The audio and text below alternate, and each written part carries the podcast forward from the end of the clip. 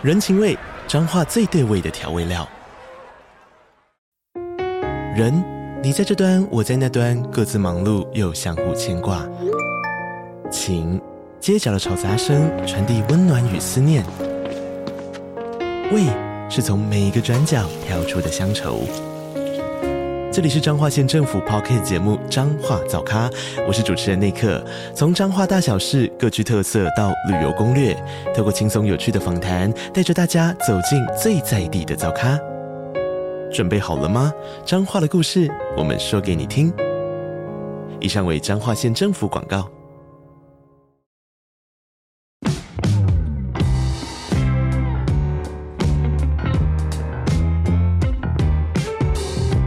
大家好，我是租宇的共同创办人 Sean，欢迎回到欧本豪斯。我们每周都会分享房地产新闻及房市热门议题，带领大家一起揭开房地产秘辛。通勤收听欧本豪斯，带你掌握一周房产新知。大家好，欢迎收听欧本豪斯 Open House，我是 Tim。Hello，大家好，我是欧本豪斯的企划小曼。本周的新闻我觉得都还算蛮重要的。首先是北台湾待售新屋数高达四千八百六十九户，再来第二是新竹变身新天龙国。预售屋房价中位数超越新北市。第三则新闻是前立委黄国昌被曝住家式违建，还侵占国有地。第四则新闻，打扫点交退房后，房东又称屋中有狗味，要扣房客一个月押金。第五则新闻是工人安装窗型冷气，冷气却不慎从十七楼跌落，砸死在等公车的大学生。以上是本周的重点新闻。好，那我们接下来进到第一则新闻，就是北台湾待售的新屋数高达四千八百六十九户。那根据这个新建案市调机构统计，截至七月十五号止，北台湾已经公开销售的新成屋建案有三百零二个，那户数总共有四千八百六十九户。那接下来囤房税二点零上路之后，如果这些新成屋没有在两年内卖完的话，建商就要直接面临到囤房税的高税率，最高可以到四点八趴。那在北台湾所有的县市中呢，新城屋建案与待售户数最多的是新北市，总共有一百零二个建案，然后加起来是两千四百二十户。那新城屋待售的户数占北台湾比重的四十九点七趴，将近一半。那第二名是桃园市，总共有八十二个，然后一千一百八十三户。那第三名呢是台北市，总共有五十七个，然后六百零二户。那我们再进一步的去观察新北市这些新成屋的待售户，最多的行政区是在板桥，有超过五百户。那第二多呢是淡水，总共有四百九十户。那两个区就是板桥跟淡水加起来有将近一千户，所以它已经占了整个新北市的比重大概四成。那我们再讲细一点，板桥的话呢，就是因为节日辅中站或者说新埔站的周边，还有江翠北侧从化区等等这些新成屋完工释出，导致它的新成屋数量冲高。那淡水的话呢，都是集中在淡海新市镇，可是因为淡水的气候还有它的交通这些原因，所以即便说它的房价。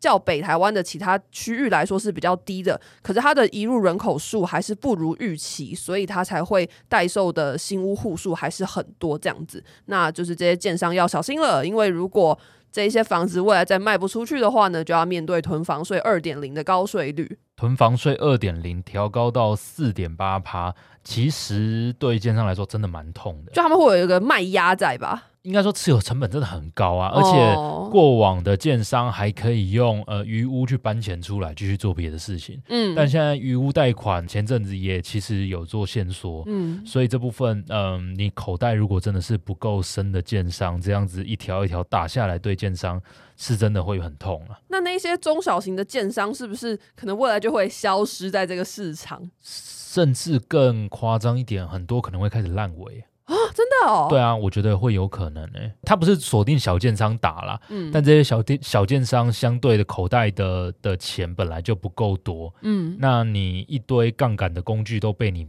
慢慢拔掉了，相对的，他真的卖不掉，他钱全部卡在这里，他就死了。可是这样子对消费者来说会是一种保障吗？就是说呢，这样子以后存活的建商就会是大的建商，应该说他们的财力是雄厚到，即便有这么多的规则打下来，他都还是可以安然的度过。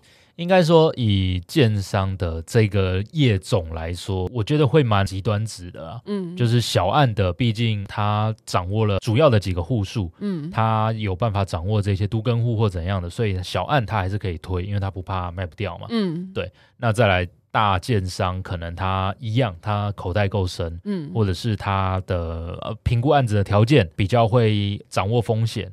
那这部分大的跟小的，我觉得相对的比较安全，反而是那种中间型的建商，中间型不大不小，对，不大不小的可能会相对的比较尴尬。尴尬。但我觉得这还是回归于他们的产品到底在哪里啦。嗯，像举例来说，像新闻里面提到淡海来说，我觉得淡海这样真的要去化好难哦。哎，淡水现在不是有轻轨吗？淡水有轻轨啊，不代表会有人要。这个难道没有办法帮助淡海新市镇吗？应该说有啊，但是帮助真的有限啊。嗯、你你有开车吗？没有。那你知道，其实从台北市到开车到淡水，跟台北市到桃园、嗯、差不多。没有，讨厌比较快。哦，真假？等这么远，真的桃园比较快。难怪我之前看到一个新闻，他就是在讲说，就是很多人的刻板印象不是会认为说男人要有房子，女生才会喜欢嘛？但那个新闻就是在讲说，如果你讲话小心点，房子在淡水的话，正妹不会喜欢。哎，不是，这新闻标题，大家你们自己去搜寻淡水空格买房空格正妹不喜欢，真的有这个新闻。他就是在讲说，就是就算你有房子，可是买在淡水的话，女生不会理你，因为太远了。然后我看到新闻之后，我就在想说。淡水有到超远吗？应该说以捷运的距离来讲，我觉得确实啦。而且你你拉直线的距离来说，嗯、它也没有到真的很远。嗯、但相对的，它的交通比较不方便，它就只有淡水一条，嗯、然后到红树林那边再换轻轨进去里面嘛。对，对，对，对。但是除了捷运以外的，它没有任何快速道路，没有高速公路。哦，啊，全部都是平面道路，而且有的地方就只有两线。以一般人在市区工作，或者是不管是是不是在市区工作，你出入都只有这两种选择方式，嗯、那真的很麻烦啊，嗯、而且很慢啊。我前男友就是淡水人呢、欸，然后他比较幸运，是因为他家住在那个淡水捷运站附近，大概走路十分钟，哦，所以他也还不到淡海。对，他还不到淡海，可是他就常常会，比如说隔天要到市区工作，那他可能前一天就要超级早起，因为要坐那个超级久的捷运。对对对，这这是一定交通蛮麻烦。以以淡水来说，我觉得淡水很漂亮了。哦、呃，对，我也认同。我以前有大学同学，就是他在。嗯，台北，然后在中正区念书，然后他特地租在淡水。我说你干嘛租那么远？他说因为风景很漂亮，他真的很喜欢。哦，那他也是有点奇葩。对啊，而且他跟我说，他每天早上是，他还要坐轻轨换到捷运，然后才能就是上车，然后坐到中正区。是啊，是啊，是啊，这就是住淡海的人，他如果来台北上班就是这样。对、哦，真的哦。对，但是回归房子漂亮，然后环境好，平数大，嗯，但相对的你的交通这么不方便，嗯，这就是为什么一入人口。没有办法快速拉高。哦，那当然有一个是淡海大桥吧，哦，对，快要盖好了，嗯，盖好之后，对于淡海的交通会改善许多了，嗯，但是我觉得还是有难度。嗯，要他那边的人口移入真的很多，你可能会需要在当地制造工作机会。嗯，对，那这相对的来说是最治本的方法。嗯，但是有多少厂商会愿意去？你说真的比较多的，在路上，竹围那边有呃华硕、宏基，嗯、对，华硕那边有厂在那里，和硕。嗯对，但是它离淡海其实还很远呢。嗯，对啊，所以你说工作机会真的不多了。还是其实淡海新市真是蛮适合养老的地方。养老不错啊。对啊，因为老人就是没差，看风景很漂亮这样子。是啊，我我会愿意住了。如果我退休了，嗯、对，嗯、但是这毕竟不是呃主要客群哦，确实。所以这些建商要降低这些。空屋率，我觉得淡海还是很很需要努力了。嗯，那另外提到的新北的江翠北嘛，嗯，翠北就是价格问题啊，降下来就会卖掉了。哦，是哦，应该是说江翠北从化区本来就算它还是一个很狭长型的从化区，有分不同的区域的好坏，嗯，但实际上它整个离旧城区都还是近。所以他生活机能、工作机会这些都不会是问题的。嗯，所以我觉得淡海的他鱼屋还这么多，搞不好有几个案子是成屋之后才销售，我不知道。嗯、对，因为我没有特别去研究哪些案件。嗯、但是以它的地点、位置、工作条件等等，淡海的房子不是去化问题就是价格问题。嗯，它绝对是价格问题。它只要价格合理，一定还是有人愿意买啊。嗯嗯，OK，那我们再来下一则新闻。好，第二则新闻呢是新竹变身新天龙，预售屋总价中位数超越新北市。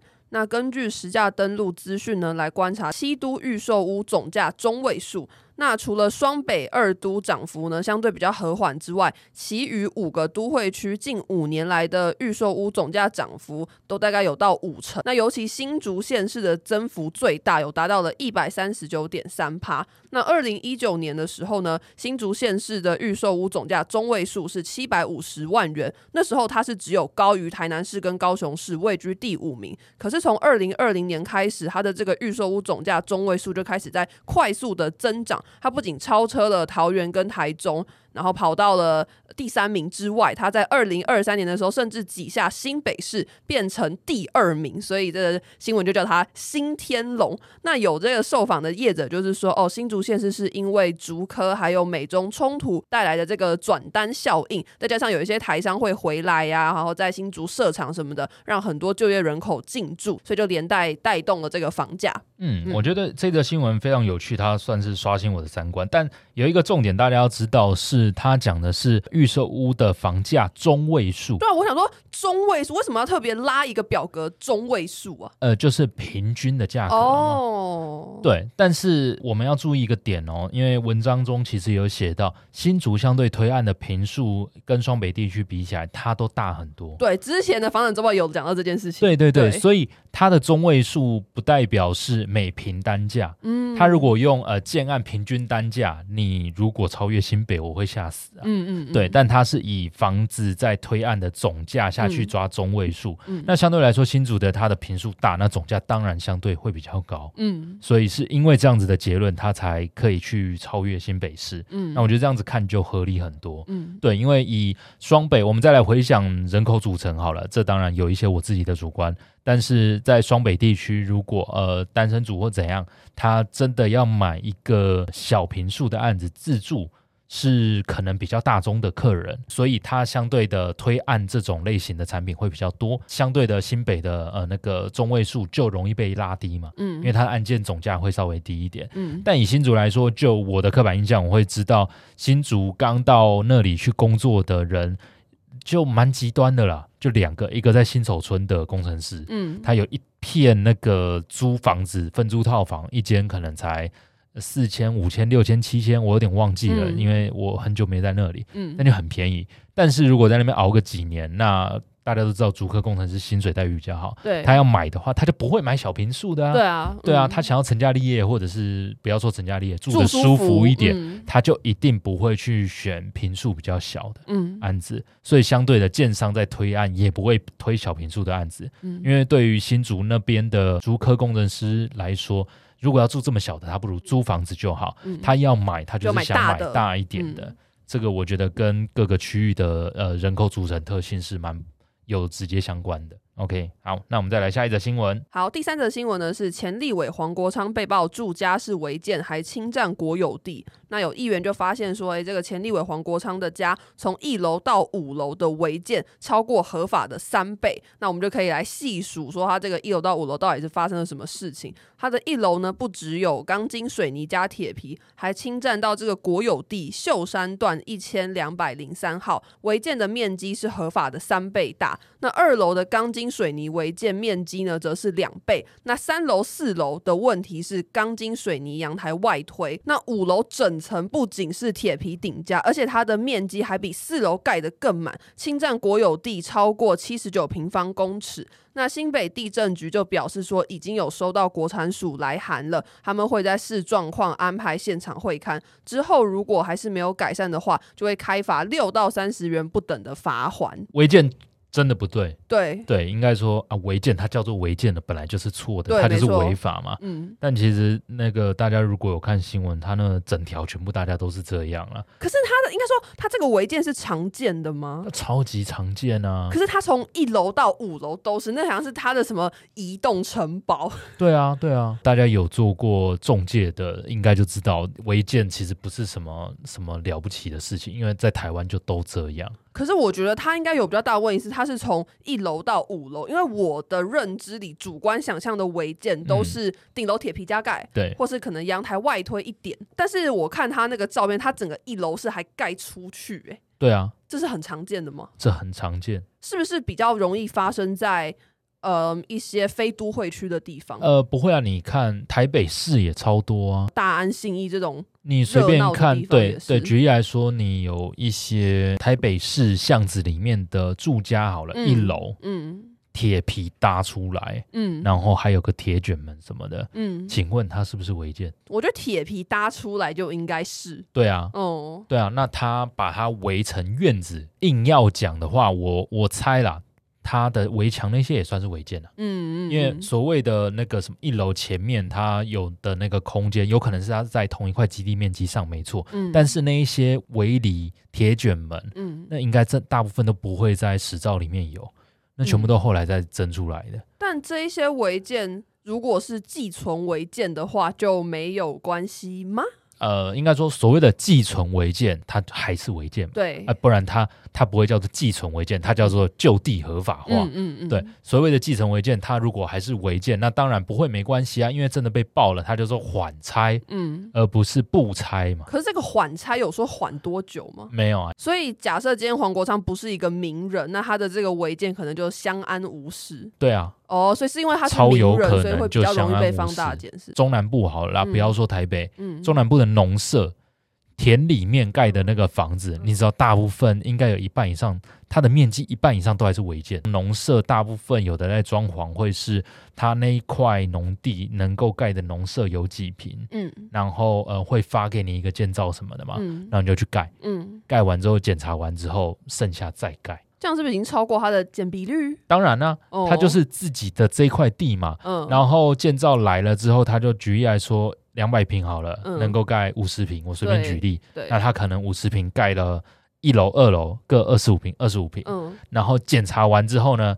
一楼再盖二十五平，二楼再盖二十五平，嗯，两层楼各五十平，五十平，这超级多的好不好？哦、超级无敌多的。几年前的韩国瑜嘛，韩国瑜也有新闻啊。哦，有哎、欸，对啊，说什么农舍违建，农舍就是我刚刚说的、啊，就是这种田中的房子，嗯、它就是农舍啊。嗯，大家对于农舍的定义，不要觉得它一定是在农场旁边的一个房子，不是。农舍的定义只是农地上面盖的房子就叫做农舍。哦，可能长得很漂亮。对，有可能超漂亮。哦。对，所以不要觉得农舍一定是那种呃小连阿尔卑斯山的那种 堆谷仓的什么那种 叫农舍。对对，我有年纪但，但农舍不是那样子，只是在台湾的定义就是农地，它的农地地目如果没有变更，上面盖房子一定就是农舍，这是违法的。没有没有，农舍可以合法申请，但是你不能就是那个建蔽率要在合法的。它会有对一定的规范。那我不要一竿子打翻一船人啦，就是一定也有合法的农舍，但很多很多是。二次施工之后再做更大的农舍，嗯，超级多的，嗯，对啊，所以这部分我只能说，呃，前立委黄国昌他家里一定是有违建，因为那个真的照片一看，我觉得那超明显，对，那绝对就是违建了，对啊对啊，但就是没办法，他就被盯上了。他假设要拆的话，是只会拆除他违建的部分，当然了。哦，可是我我感觉拆他违建的部分，应该也会伤到他合法的住家的部分，因为他的违建实在是满出来，一定会啊。哦，那这就是他自己要去负责的。呃，对，我不知道这种拆这么大栋的是怎样啊，嗯、但举例来说，以市区的顶楼加盖好了，嗯、他会来查你不合格，都会叫你限期自己拆除。嗯，如果没有自己拆除，那公家的人来拆，拆完之后一样给你账单叫你交。接下来我们来进一段广告。房东的小确幸来喽！加入租寓的社会住宅包租代管，让我们免费替你管理房屋，还能享有税金减免及修缮补助。想了解更多资讯，欢迎点击 Podcast 下方的资讯栏，加入租寓 Line 官方账号哦。OK，那我们再来下一则新闻。好，第四则新闻呢是已经打扫又点交完了，可是房东又说房子里面有狗味，就扣了这个房客一个月的押金。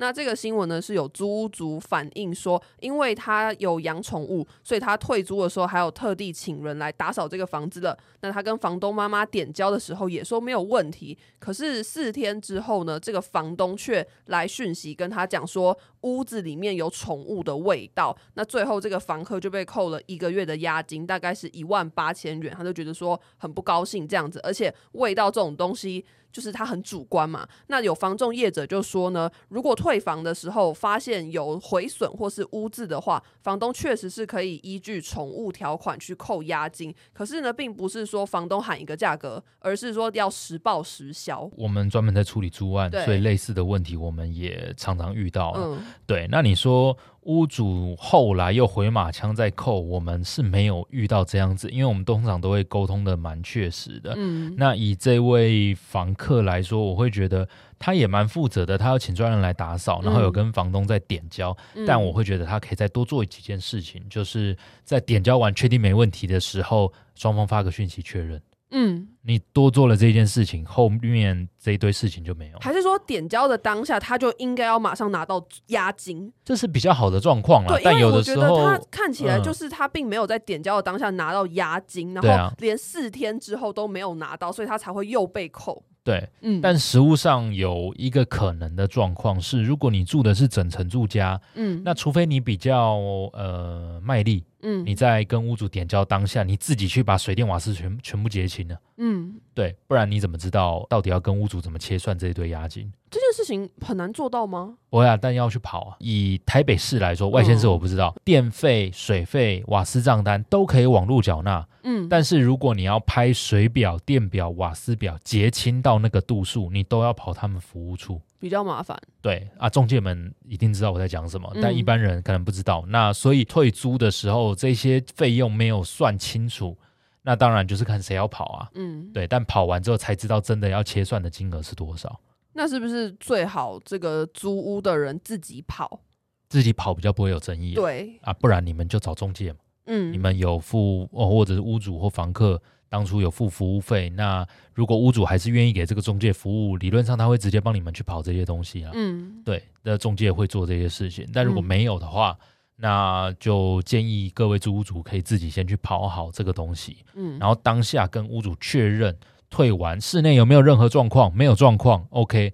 那扣完水电瓦斯之后，金额是多少？他一定要转账，可以。我们当下先发讯息，举例来说，一万八的租金，两个月押金是三万六，扣完水电瓦斯，最后是三万三。嗯，然后发讯息给屋主说，最后退的押金是三万三千元。当下叫他确认，确认完，你可以偷偷截图一下，嗯，避免他收回，嗯，然后就可以避免后来这一堆事情嘛，嗯，什么室内有宠物有味道被扣一个月，我可以说屋主。不一定是恶意的，因为真的有可能有味道。嗯，但实际上你要去扣这个东西比较无凭无据啦。这个真真的走到调解，屋主绝对站不住脚了。而且气味这种东西，它很难去有一个嗯公正的判定。哎，对啊，房东。可以依据宠物条约来去扣房客押金是没问题的。可是这个宠物条款要怎么去规范到味道这件事情？嗯，没有办法规范。哦、所以正常的宠物条约，以我们公司的来说，会有几个项目，先跟大家分享一下。首先，我们会先去约束，呃，你养的是什么宠物啦，嗯，以及数量，嗯，所以我们会大概写品种跟数量，嗯，然后再来是一些比较常见的条例，例如说你的宠物非常的吵。呃，影响到邻居，然后经通知屡劝不听，那我有权利请你搬走。嗯，这些都是比较模糊一点的定义，但至少大家白纸黑字有先写清楚这些东西。嗯，OK，那再来臭味也很长啊，有的是真的大小便不清的，那真的很臭。嗯，然后还会有什么宠物哦？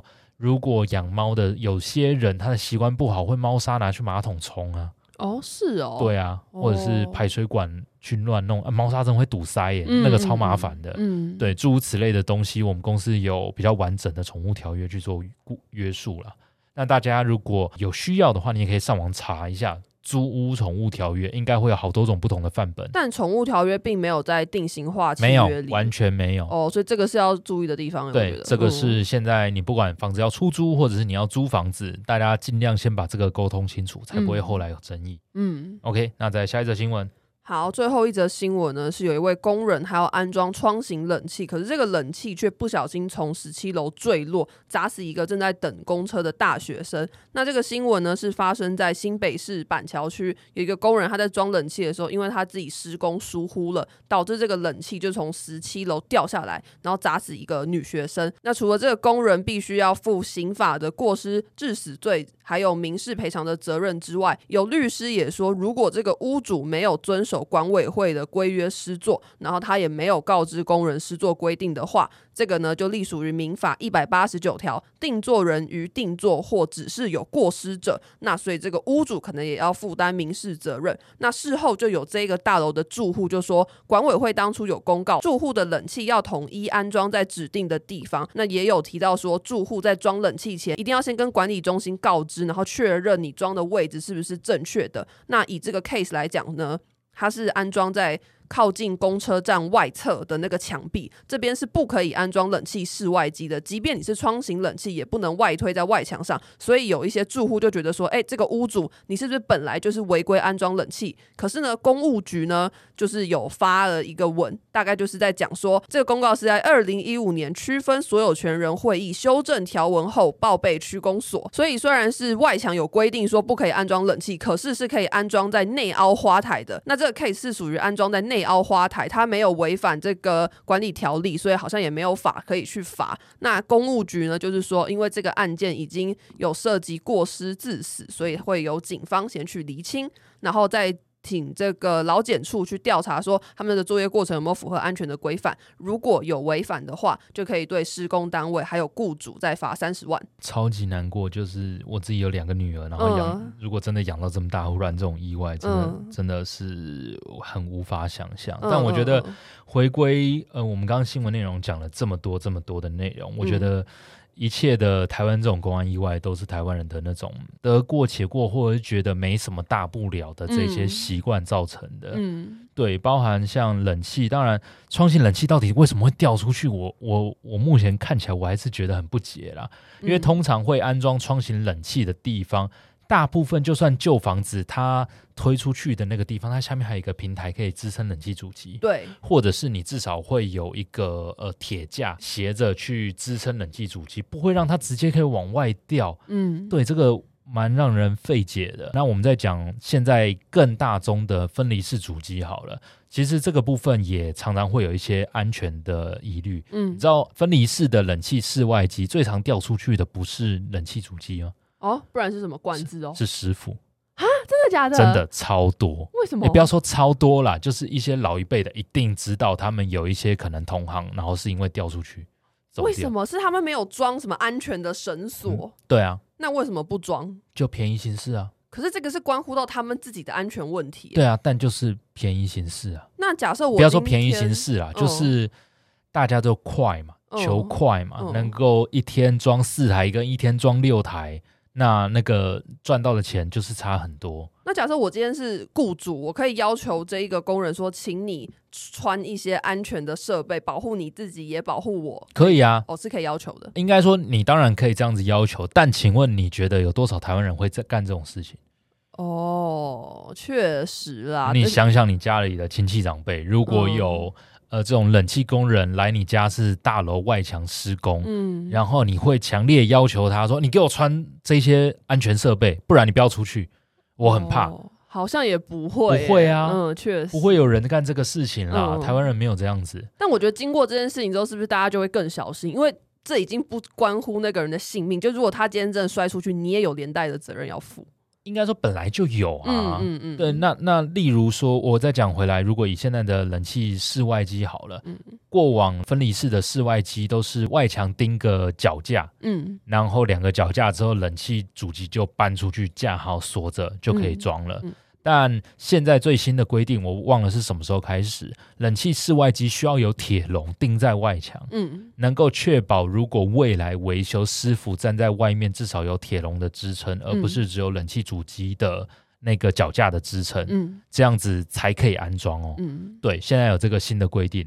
那很多，如果你过往是只有冷气主机放在外面，然后两只脚架没有铁笼的，你现在报一些比较有规模或比较守安全法规的厂商，他来看到你冷气这样，他不修的。哦，他可以，他可以拒绝修，嗯、他可以拒绝说，请你把那个铁笼装好，不然我们不会修缮。嗯，就算是原厂也是这样哦。嗯，对，那这部分我觉得就是对于安全这个有一些抬头了啦。我觉得这是好的，这然比较麻烦。对，嗯，但是很多屋主还是会哀呀、啊。哦，会说啊，以前都可以这样子装，为什么现在一定要装这个？嗯，因为对于他就是。零跟一的问题，多那个铁笼，光一台主机可能就要多好几千块。嗯，对，那这个就是对屋主装修的成本的叠加。嗯，所以很多屋主，就算大家都知道这是为了安全，但本质上还是会觉得，哈，以前都可以省啊。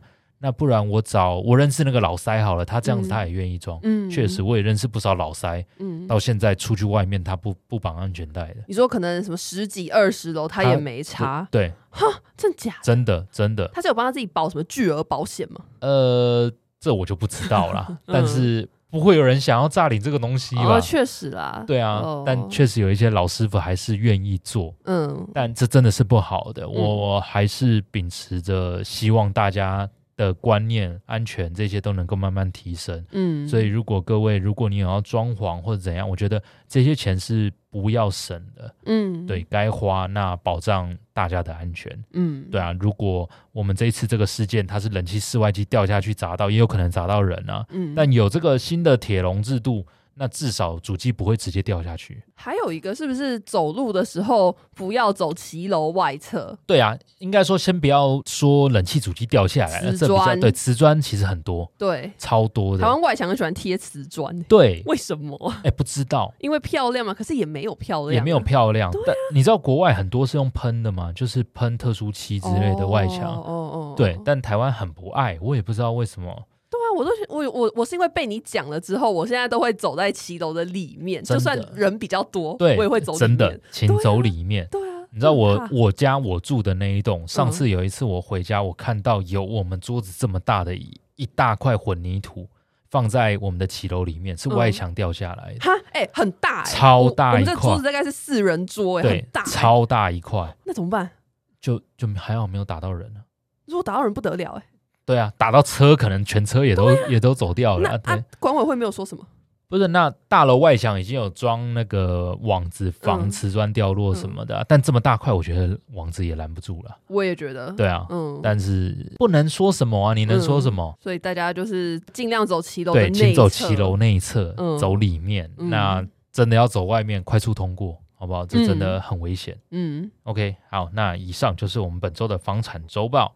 好，那最后呢，我们可以来念一些留言，因为今天留言有一些让我很开心，还有一些让我大走心。没错，首先呢，哦、第一个我们可以先来念这个是七月七号的留言，然后这一位听众的 ID 我看一下，他叫做 John Genius，他的标题呢是打每一集都干货满满，然后内文是说谢谢欧本豪斯制作的优质节目。每周必追，喜欢中立中肯的态度来分享各种房产新知。另外，超喜欢小曼的魔性笑声，还有对一些新闻的嘲讽语气，真的太舒压了。谢谢。我常常看到新闻一些很荒谬的，然后我就马上传给那个上跟 team，然后我就会讲一些话，然后他们就会说：没有没有，你这个不能在节目讲，你自己讲话要小心。啊，我想说啊，我就真的这样想啊，要 要。保持一点政治正确，确实啊。好，然后呢，再来是另外一位听众，他的这个昵称是叫做 Marcus Taipei，他的标题打大推，然后内文呢是固定会收听的节目，喜欢每周的新闻整理，加上主持人丰富经验和讲评，推荐给对房产有兴趣的听众，谢谢你。然后还有另外一个留言，他说。默默听也好一阵子了，学到很多房产的知识，但是点点点点点，真的好不喜欢小曼的声音，可能本身说话音量与音频就偏高，戴上耳机又更刺耳，还是比较喜欢以前两位男主持的对话方式。你们知道我看到这个留言，我马上传到 Slack，然后我就打说走心了，哭哭，我很伤心耶，我，我要大走心，看到快笑死。对啊，还是我以后就消失在欧本豪斯，再也不要出没了。我好，那我会多说，就是，哎，这位听众，如果你有任何房事问题，欢迎来跟我们录，因为我想要你当面认识小曼，我觉得小曼的呃人很有趣，很好玩。对，我没有在恭维他，但他真的很好玩。不过我在想，这个听众可能是开玩笑，因为他后面打了两个哭笑不得的表情，所以我觉得他应该不是我们的黑粉，他应该是真爱粉。那他是你的黑粉，不是我们的黑粉。嗯、哦，哎、啊欸，不过我是确实有发现，就是我的声音比较高一点点。虽然我觉得以女性的声音来说，我也其实已经算蛮低了。对对，但是其实我有发现比较高，所以我不知道大家有没有听出来，我的音量会比。就是 Tim 跟 Sean 再小声一点，我自己有特别调过，但可能我调的不够多啦，我再多调一点。好，对，但就是反正看到这个留言就念出来。好，非常感谢大家的留言，那我们会持续制作好的内容。嗯、我们的 Podcast 每周一会更新房产周报，让大家掌握一周房产大小事。每周四呢会更新网络上的热门议题讨论，或是找一些房产相关的人员做访谈。大家记得追踪我们的脸书、IG、YouTube 跟 TikTok。看社群贴文还有影片，那也可以到 Apple Podcast 或者 Spotify 给我们五星好评。然后呢，我最近有发现有一些留言啊，就是我看到那个星星在动，可是没有留言，就代表可能这个听众只给了星星，但没有留言。哦、然后我就想说，如果大家嗯，你都给星星了，你可以顺便留个言。嗯，对对，星星可以多给一点，谢谢谢谢大家。可是大家会不会给六星？你知道给六星的意思代表就是只给一星吗？有这种东西，就是可以给到六星吗？不行、啊，就是因为不能给到六星，所以他们就会说，他们标题就会打说：“我给你六星，这是多出来的那一颗，然后它就变一星。啊”反正呢，就是大家记得可以，嗯，在留星星的时候给我们一些小评价，就算只是一句话也好。然后也要记得追踪我们的节目，因为这个会影响到我们在 Podcast 的排名。嗯，OK，、嗯、谢谢大家。那今天节目到这边，谢谢大家，拜拜，拜拜。